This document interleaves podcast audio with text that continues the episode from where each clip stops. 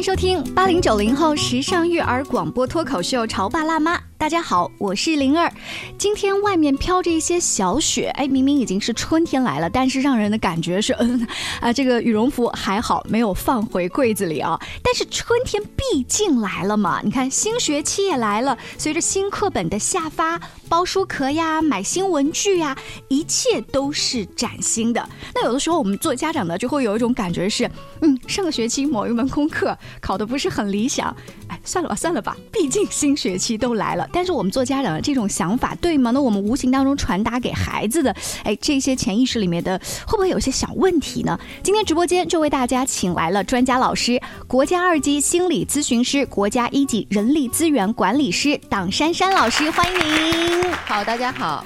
珊珊，我刚刚说的就是我们已经跟上学期某一些表现不太好的地方 say goodbye 了。那么新学期我是不是就可以重新来立一个 flag？是的，可以吗？但你知道，我发现基本上半个月不到，那个破绽就会露出来。嗯，比如说那个知识点，如果存在盲点，过了一个寒假或者是暑假，一开始刚开学不怎么样，但是呃，上课上着上着，那个知识盲点，上学期的漏洞就就出现了。嗯，但是你这个学期又立了新的 flag，然后感觉就嗯，打卡也不能实现了呀，一个单元考试出来就纰漏了呀，怎么办？其实不要怕，为什么呢？因为呃，我们的学习它本身就是一个循序渐进的过程。就是说，比如说你在二年级、三年级遇到的很多的字词你不会的时候，到了三四年级你阅读的时候会出现它。嗯，这个时候不要怕，我们只要查查字典，就是然后就是再回去学嘛。对呀，嗯，就是。在四年级的基础上，你把那些漏洞一丢丢的一起，哎，顺带的把它补下来就可以了。嗯，那我们举的是三四年级啊，就是小学的知识毕竟没那么复杂。如果在听我们节目，可能初中生，如果他又是比如说理科比较薄弱，那个知识点你补你都来不及，你知道吗？这时候如果我再立这种呃 flag。一个月不到，然后我们刚说又不再想打卡了，整个就是这个新学期开始的，好像脚步就显得很凌乱。所以今天在节目当中呢，我们请珊珊老师做客节目，就是想跟呃各位听众来讲一讲，如果说我在新学期一开始是信心满满的做了很多的计划，但为什么做着做着就。就自己乱了套，然后家长也乱了套，就我们该怎么办？嗯，其实你刚刚说的计划乱了套的现象，我们说其实是两个问题，就是相当于这个计划是中间的这个部分，而它的上面那个部分，和动力的部分没有给它找好。哦，不是列计划这个地方就出了问题，是前面对上边。最高的顶层是孩子的动力在哪里？嗯，出了问题，还有可能是底下执行层，就是你的计划有没有去落到嗯每每一天啊？好，我们来分析一下你刚刚说的动力。那我们的想法很简单，我就是想考考及格嘛，或者说考到一个更好的初中、高中嘛。就我这个动力很明显啊，成绩好的话，爸妈表扬我呀，有点奖励啊，怎么这好好学习，天天向上喽。其实我说一句很扎心的话啊，各位家长朋友们，你不要介意哈，就你的表扬。在孩子眼中，嗯，真的那么重要吗？嗯，你不表扬我也可以，但你不要老数落和打击我。就是如果我考的不好，你就变成打击我；那考得好的话，至少你不啰嗦我。嗯，其实我们来看哈，啊，刚刚我们说到的每个孩子，哎，学习计划执行不了的背后，它是有很多很多的原因的。嗯，我们当家长的可以带着我们的孩子，尤其是上了初中之后，其实孩子的逻辑思维已经发育的比较成熟了，对不对？嗯，我们可以带着他一起来去分析，哎，那你为什么要学习？你学习的意义是什么？你在学习当中，你到底在追求什么？就帮助孩子看到，嗯，哦，原来我学习是为了什么什么什么什么，给孩子更多的学习的理由。那个，嗯，珊珊老师跟你的一些做上课咨询的。中学生朋友哈，就像你刚刚说，逻辑思维能力已经发展的不错的。当你在交流说你学习是为了什么，嗯，他们能回答出什么样的答案呢？这个我们很少会去直接的去问孩子啊。但是呢，呃，给到我们家长朋友的建议就是，你通过孩子的日常生活当中，你可以去观察，你通过跟孩子去聊，你可以找到一个孩子，比如说，我们最好找孩子学习动力，嗯嗯，怎么找呢？有一个小技巧，就是说我们要找到孩子哎最在意的那个事情。人事物哦，人事物，对，我们来想一想自己家的孩子，或者是你周围亲戚家啊、好朋友家的孩子，他最在意的事情可能是哪些方面？给我们一些小小的提醒。嗯，我们来举一些例子哈。其实每个孩子最在意的人事物，它是不同的。嗯，然后如果你真的要找的话，你就跟孩子聊天，就哪些事情最能够激发出他的情绪状态。嗯，就他一直说起来就特别高兴，或者是特别沮丧。对对对，是这样子，就特别痛苦和特别高兴的地方，这里往往会藏着一些巨大的能量。比如说，有些孩子可能，呃，他学习的目标是什么呢？特别在意人际交往。嗯，比如说你孩子一回到家就说：“哎呀，妈妈哪些同学对我特别不好啊？”哦哦，就是我很痛苦呀，我特别想跟大家交朋友呀。哦，但是。没有人睬我，或者他们老给我起外号。哦，这有有这种情况哈，但这个跟学习有什么关系吗？你就是因为天天把心思都放在交朋友上，所以没有好好学习。你看我这个批评，受耳吧。所以我们会去引导孩子哈，遇到这样的小孩，我们会去引导他。其实，在学校里的孩子真的是很单纯的，就是嗯，学校里的人际交往，在很大的程度上，呃，跟你这个人好不好玩、有没有趣有关系，对不对？嗯，但是。还有一方面就是跟你学习成绩好不好，嗯，其实也是有直接去做挂钩的啊。就您的意思是说，先看到这个孩子他在意的点有可能是人际交往，那我顺着这个顺藤摸瓜，对对对，啊，因为这个点是你孩子在乎的点，嗯，比如说我们可以去引导他，你看你呃某一科你数学学的特别好，对不对？嗯嗯，你能不能再学好一丢丢？然后你们班同学遇到数学有困难的时候。你看那个题目不会做的时候，你能不能去帮帮人家呀？哦，嗯，你想想看，呃，大家学习都很忙，你特别愿意把你学的特别好的一科去跟人家分享，去帮到人家。嗯，那你说人家愿不愿意跟你家小孩玩呢？嗯，哎，找到了一个优势项目。嗯，对我不是老是说孩子短板。嗯嗯嗯，而且更重要的是什么？就是我们孩子在跟别人讲题的过程中，他那个自信心他就会建立起来。嗯嗯，而且他在不断跟人讲题，我知道我们家长最嗯。在乎的就是，那我孩子学习时间怎么办，对不对？对，都好像浪费在别人的辅导上了，是吗？其实不是这样子。就当我们的孩子去跟别人去辅导功课的时候，啊，刚刚说了自信心上来了，嗯，觉得我很棒，而且更重要的是那个知识点，全盘的知识点，可能就在他脑子中，通过给别人讲，不断的去加深印象，他会有更多的灵感出来，是自己孩子学习也会上去的。嗯，那我们再举一些例子，比如说有的小孩小男孩，他特别爱踢足球。他就是这个，每一天就一等着下课铃到操场上踢足球。哎呀，总是班级里最后一个啊！老师，我迟到了，报道来了。你说这怎么跟引导啊？男足现在已经这水平了。我前两天在科大附中高新中学的家长在做网上直播课堂的时候，真的，我的直播间里就进来一个男孩子啊，他跟我说：“老师，我的特长是体育啊。”嗯，哦，我说体育没有关系啊。嗯，你知道吗，灵儿？就是现在。有很多的，就将来我们孩子走的路啊，真的是不同的路。就像你说的，哎，那小男孩特别喜欢踢足球，对不对？那他会不会对体育运动损伤？他会要关注啊？嗯嗯，我还没踢进世界杯了，老师你怎么就盼着我受伤啊？凡是运动的小男孩。他总是会受伤，对不对？嗯，你不受伤，别人也有可能会受伤呀。就是这相当于是跟他的体育运动技能相挂钩的一个领域。嗯，那我们就可以去引导孩子，对不对？如果你将来你真的想走体育这条路，嗯，哦，你单单想踢进。呃，国家队当足球明星其实蛮困难的，嗯，但是我们可以给孩子打开一个新的世界，嗯，比如说你可以走体育运动技能，嗯，然后相关的一个呃康养呀，嗯，或者是我们的体育呃损伤之后的修复呀，这样的很多的专业，就是先。抓住孩子的兴趣点，再慢慢的给他渗透其他的东西。对对对，我们会说，哎呀，你那么喜欢体育，你体育那么优秀，对不对？那你可不可以将来有没有想过呀，孩子？我们将来可以从事跟体育运动相关的这样的一个专业领域。那如果这个孩子是一个小学生哈，你去跟他讲什么康养啊，未来的专业这个东西，那感觉是一个初高中生未来要选大学方向的时候才会走的路。可是现在孩子就说，我现在都天天想着踢。足球，哎，这个上课啊，那个注意力都不集中了，然后也不能好好写作业，老师天天把家长叫去。老师啊，你会不会觉得我跟他去聊康养专业，未来这个太远了呢？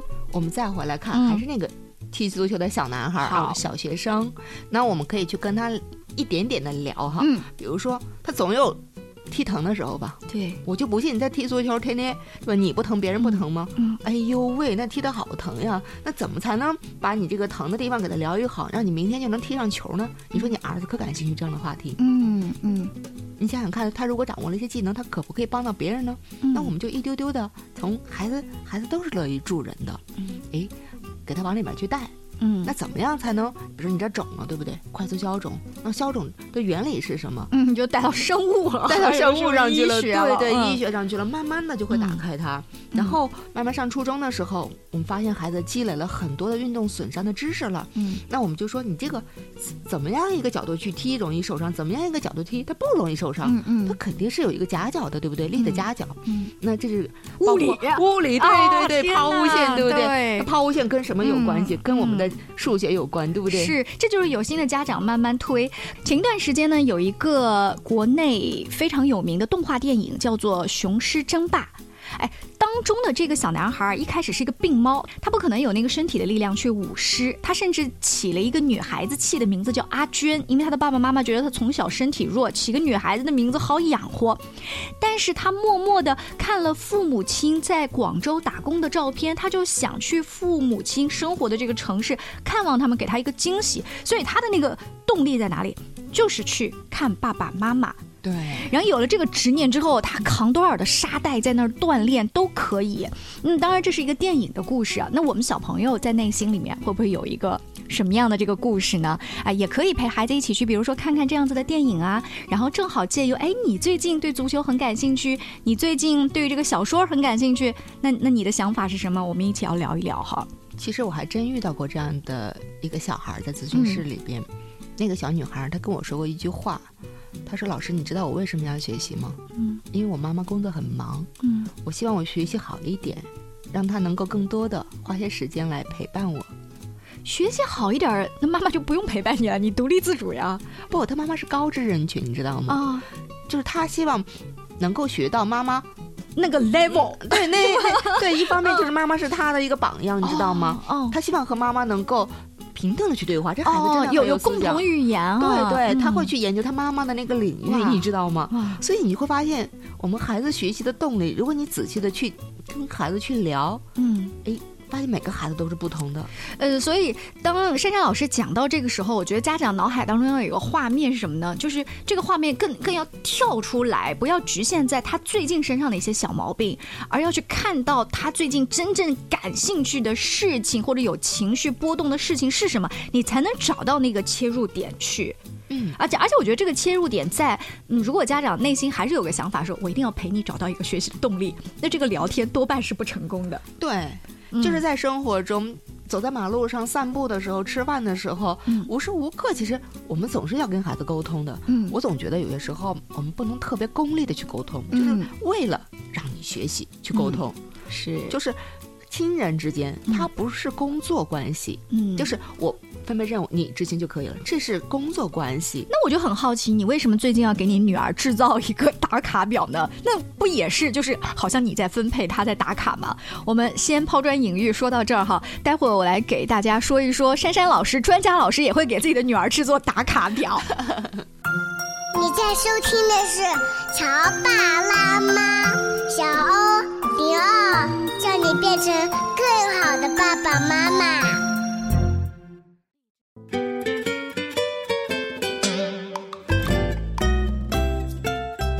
告之后，欢迎您继续回来。今天灵儿在直播间为大家请来了党珊珊老师。上半段的时候，我们提到，呃，有一些同学在新学期一开始立了 flag，但是执行执行着就发现自己虎头蛇尾了。呃，珊珊老师的意思是，可能在一开始列这个 flag 的时候，他更深层次理由没有挖掘好。就我为什么想考一百分？我为什么想考到这个重点大学？他为什么呢？对我是为了找到一个好工作。我是为了最后生活好，好像这个是有一点太抽象了。不仅是抽象，而且现在社会生活条件好了，孩子已经不在乎我生活好了。哦，我生活已经已经太好了。所以在上半段提到了一个深层次的思考的观点，就是你去找孩子真正热爱的、有情绪激动的地方，然后由此去跟他做这个话题深入的探讨。好了，到了下半段的时候，我看到了他为自己的女儿做的一张表格。说实话，哎呀，我觉得也不也不过就是那些 一张表格上画很多勾嘛。我我给大家随便列举几个啊，这张呃，按照时间，比如星期一、星期二、星期三之类的，上面有早起呀，呃，做口算练习啊，比如说健身呐、劳动啊、阅读啊，甚至还有洗漱。然后，这跟我们平时大部分家长列的那个有什么不一样吗？这个是我为我家女儿量身打造的。这个说起来，在节目里边说，有点暴露我女儿的小隐私了哈。那她的初衷是就是做刻意练习，然后而且做清单革命是吗？真正的初衷是吧？嗯啊，我要先给我家女儿说声抱歉啊，妈妈要把你的秘密泄露出去了。报道的第一天，她睡过头了。哦，这个问题很大啊。原因是因为前一天晚上她看书，她看到。了夜里有一两点钟，然后他的闹钟没有闹醒他，嗯，所以我就在想，呃，怎么样来处理这个事情，嗯，所以跟他一起来讨论交流，他就说：“妈妈，你怎么没有喊我起床呢？”嗯，我说：“不好意思啊，起床是你自己的事情啊。”哦，嗯。所以我就跟他说：“那你看出现了这样的事情，那第一你跟老师道歉，对不对？要不要给老师写个检讨？嗯，嗯，跟老师去解释原因是什么？”他说：“妈妈，你你帮我解释。”我说：“不，这是你的事情。”然后再接下来，我们怎么样预防？因为新学期开始了，对不对？我们怎么样来预防这样的事情，不要再次去发生它？嗯，嗯，我们可能要让我们的生活真正的去执行，其实计划每学期都会有。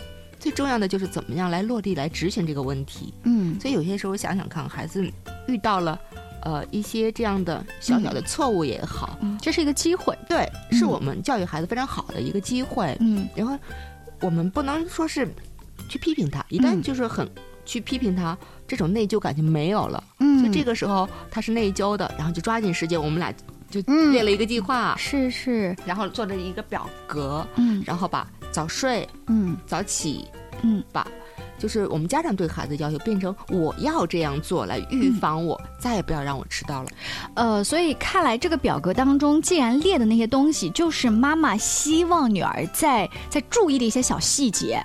要不然你也不，比如说哈，有的小孩儿他那个看书看的比较少，嗯，然后家长就会希望他多增加阅读时间。但是我发现你们家是这个早睡，他背后什么呢？他看书看的太多了，以至于他牺牲了自己的睡眠时间。所以你们家特别要定一个这个早睡。对，是的，因为他看你书了，他就会忘记时间。嗯，所以我们跟他说这个。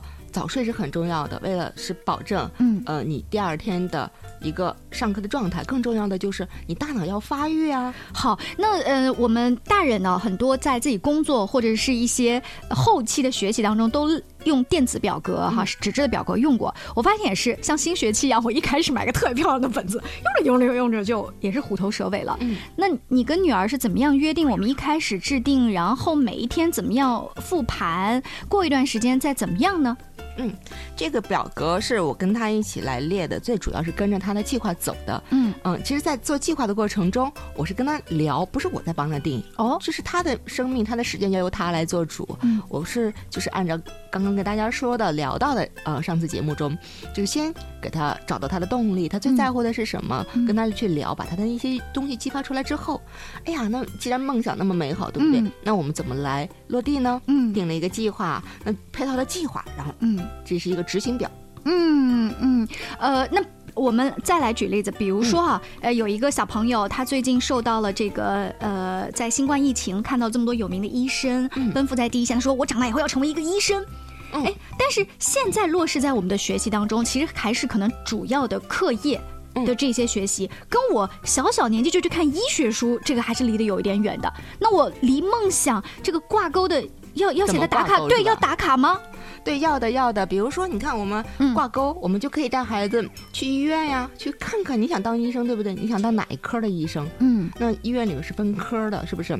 比如说你孩子不知道，那我们就去医院兜一圈就是了。哦，医医院一日游是吧？哦，然后你可以蹲在那个。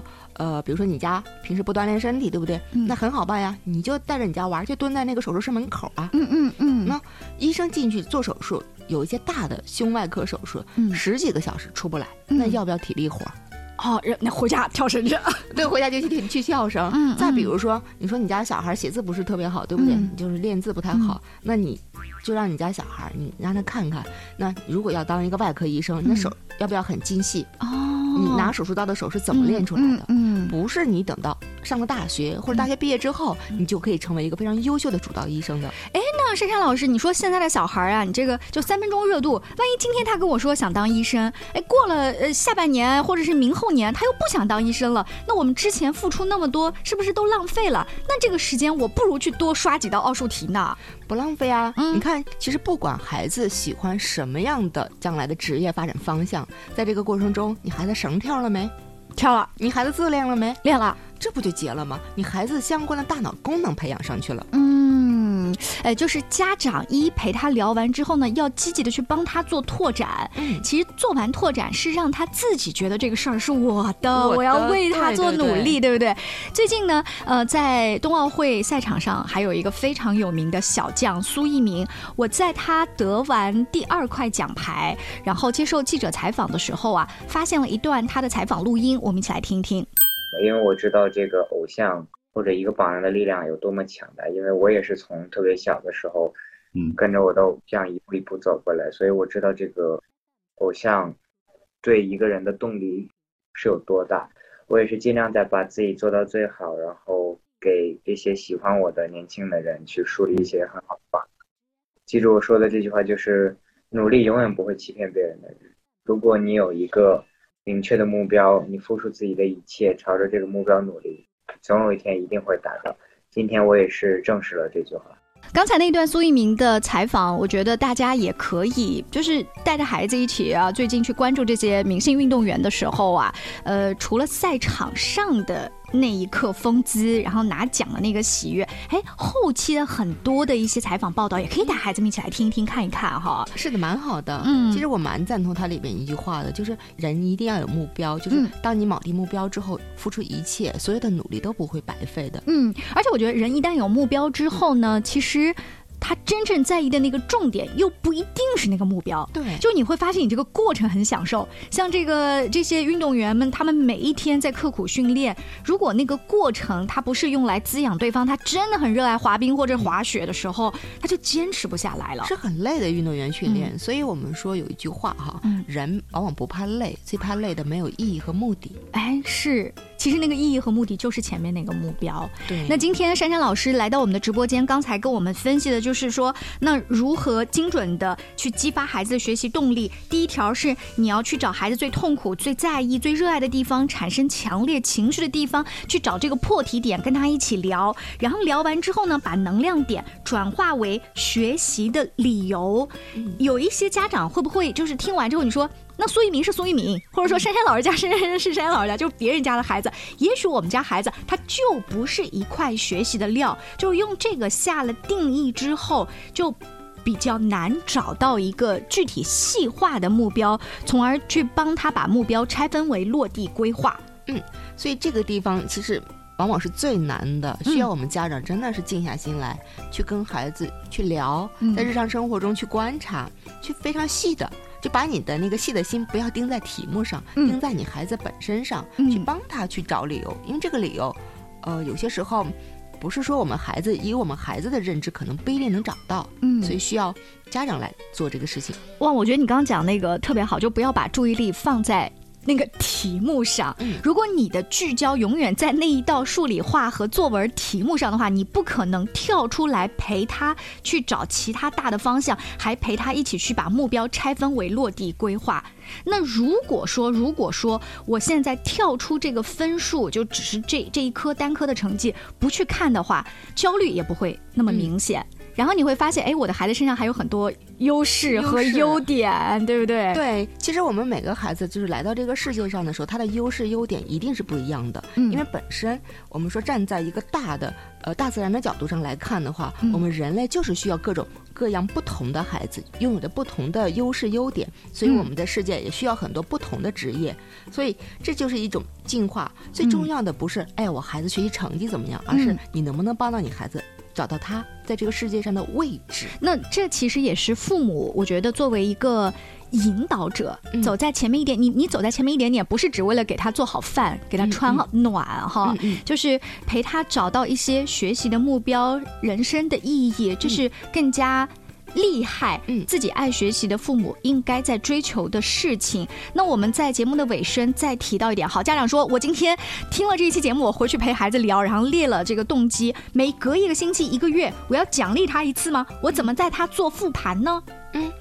把这个表，你看我在做的时候，就是每天都会打个小勾勾，就是孩子执行的时候难度不要特别大，打个勾，几秒钟的时间就可以完成，每天一分钟复盘，嗯，然后再接下来一周的时候，我们可以数一数小勾勾，然后他要有一个一个月的时候。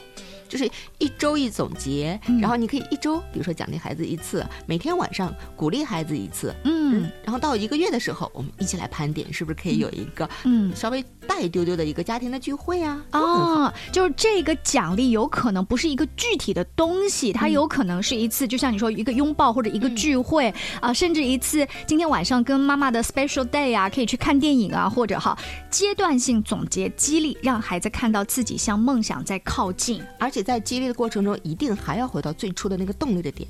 比如说，你孩子人际交往方面有问题，他特别渴望得到更多的小伙伴。那通过这一个月，比如说一周执行下来，你可以问他：，那你，你看你现在那么努力，对不对？然后这一周，哎，你跟同学你又多交了几个朋友啊？哦，这样子，就是呃，时刻。记着最前面的那个动力，然后不断的分解目标，时刻回呃回回到 就是总结的这个小总结、大总结，再回到孩子最在意的地方。这这像不像写作文？你发现吗？我先定一个大的作文题，然后呢，我开头写分段，第一段、第二段、第三段，回头我们语文老师怎么说的？最后你要总结一下，再回到点题，对不对？我我们人生难道不是一篇作文吗？嗯，所以为什么要有目标？就像写作文。是的，我们的人生也要有一个主题啊，大的一个主题啊。今天非常感谢珊珊老师做客我们的直播间。我觉得今天让我感慨最深的就是，你平时在跟孩子聊天的时候，找到他最感兴趣的那个事情，或者他最情绪激动的那个事情，有可能是人，有可能是事，有可能是物，而那个恰恰有可能是他动力最大的地方。好好去发现这个闪光点吧。下次见，拜拜，拜拜。